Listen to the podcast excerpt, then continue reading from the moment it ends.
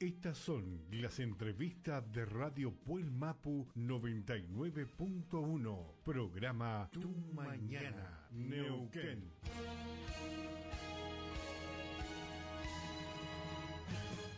Saluda a la Rita Salamán, pertenece ahí en el barrio Melipal, integrante, usted integrante de la comisión vecinal, Rita. Sí, no, no soy integrante de la comisión vecinal. ¿Nos podría comentar lo que sucedió en su barrio, Rita, con respecto a una situación que se vivió en el día de ayer? Sí, mira, bueno, lo que sucedió fue que ya la gente está cansada de tanta inseguridad que tenemos acá en nuestro barrio. Hemos tenido hechos aislados, aislados te digo, de, de año, hace un año, justo cuando matan a Franco, hace un año que habían baleado ahí en la cancha que fue algo que salió hasta en los medios de Buenos Aires. Pero lo que ocurrió esta semana rebalsó el vaso para los integrantes de nuestro barrio, o sea, nuestro, nuestros vecinos están muy indignados por lo que sucedió con la muerte de Frank. Entonces ayer, mientras nosotros acompañamos, fuimos un grupo de como de 40 personas, acompañamos al, al entierro de Franco, mucha gente nos llamaba o se acercó al cementerio a pedirnos una reunión, una convocatoria masiva en el polideportivo, resguardando la distancia que corresponde. Hablo de gente grande, gente grande que está cansada de la inseguridad. Estamos viviendo no solamente acá en nuestros barrios, sino en todos los barrios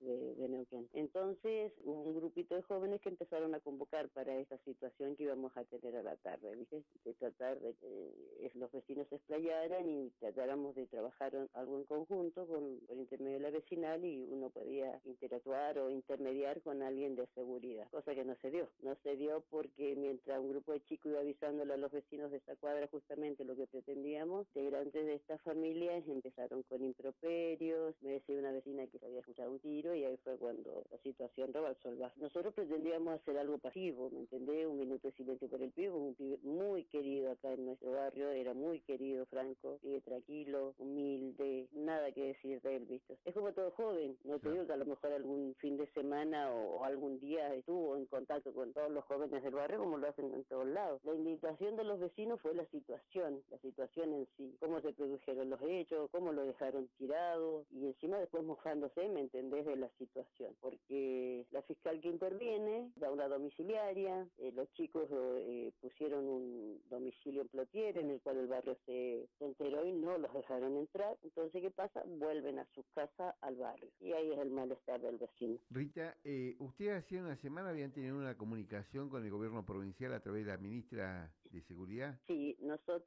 semanas anteriores a esta situación estuvimos con la señora Vanina Merlo en un Zoom el jefe de la policía, y estuvimos planteando situaciones de seguridad, o sea, lo que había pasado, exigíamos, no exigíamos, solicitamos más presencia policial caminando, solicitamos las cámaras que tenemos, que en reiteradas oportunidades hemos hecho hincapié en, funcionando. Y no es la primera vez que nos hemos reunido, Lalo, como les debe pasar a ustedes en el bar. O sea, se plantean muchas situaciones. Estamos en lo mismo. Nosotros entendemos que no ha cambiado en nada y, y nosotros entendemos que era como yo hablaba con con un comisario de la 21 y le decía, mire comisario, estas cosas no, no, no, no nos sirven como sociedad ni a ustedes, con el puesto, con el lugar que ustedes tienen de trabajo, ni a nosotros como vecinos, porque nos enfrentamos entre nosotros mismos cuando las soluciones las tiene el Poder Judicial, de que si vos haces una denuncia porque te robaron, el chorro quede preso. En este caso, estos dos chicos mataron a esta criatura y después andaban como Pedro por su casa otra vez por el barrio, entonces la gente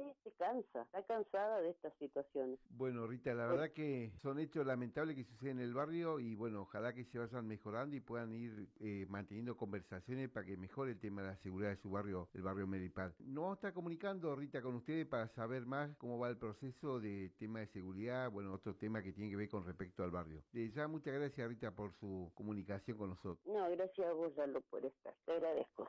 Gracias, chao, hasta luego. Sí, comunicación con la autoridad barrial, con el presidente de la comisión vecinal, con quien hablamos con Sánchez. Le hicimos muy buenos días. Bueno, ahí lo, saludamos de Radio Polmapo y, y nos gustaría que se presente y le comente la situación que han vivido en su barrio ayer. A raíz de la decisión de una jueza de darle preventiva, eh, los vecinos decidieron hacer justicia por mano propia. Fue ahí que ocurrió esto en el barrio Melipal. ¿Y qué es lo que ocurrió en el barrio Melipal para que le comentemos a la gente que no, no veía en el barrio Melipal? Y lo que ocurrió fue que después de el entierro de Franco Merlucio, un joven que fue patoteado y matado a puñaladas entre varios. Los vecinos, los jóvenes del barrio decidieron ir y, echar a esta familia del barrio que ya tenía conflicto con todos, aparte de venta de droga y demás. Eso desencadenó en la furia de todos los vecinos, incluyendo gente grande, ¿eh? o sea, esto no fueron pibes solamente, fueron fue todo el barrio. De una consulta, usted hacía una semana habían tenido una comunicación con la ministra de Seguridad vía Zoom. Exacto, Lalo, viste que somos varias vecinales los que nos comunicamos con ella y para ver planes de seguridad, eh, plan eh, Neuquén te cuida, viste las aplicaciones. Parece que hace un año que fue lo de la cancha, donde de milagro no murió nadie, hoy ya no hay milagro, hoy ya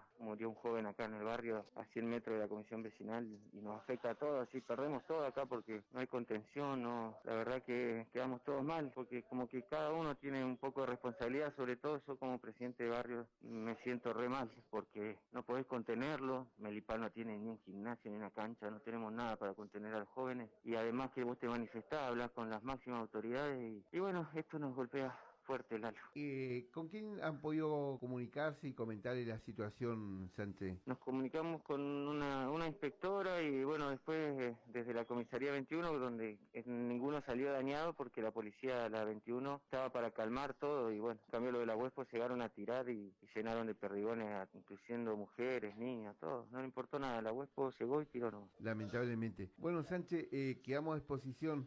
seguramente vamos a estar comunicando con usted para que nos comente un poco la situación real eh, de la que están viviendo y, oportunamente vamos a estar comunicando con usted. Eh, queríamos que le comente un poco la situación que está viviendo el barrio Melipal en este momento. Sí, sí, le agradezco mucho a usted y varios vecinalistas que se comunicaron conmigo también. Bueno, muchas, gracias, Lalo. Que esté bien. Estas son las entrevistas de Radio Puel Mapu 99.1, programa Tu Mañana, Neuquén.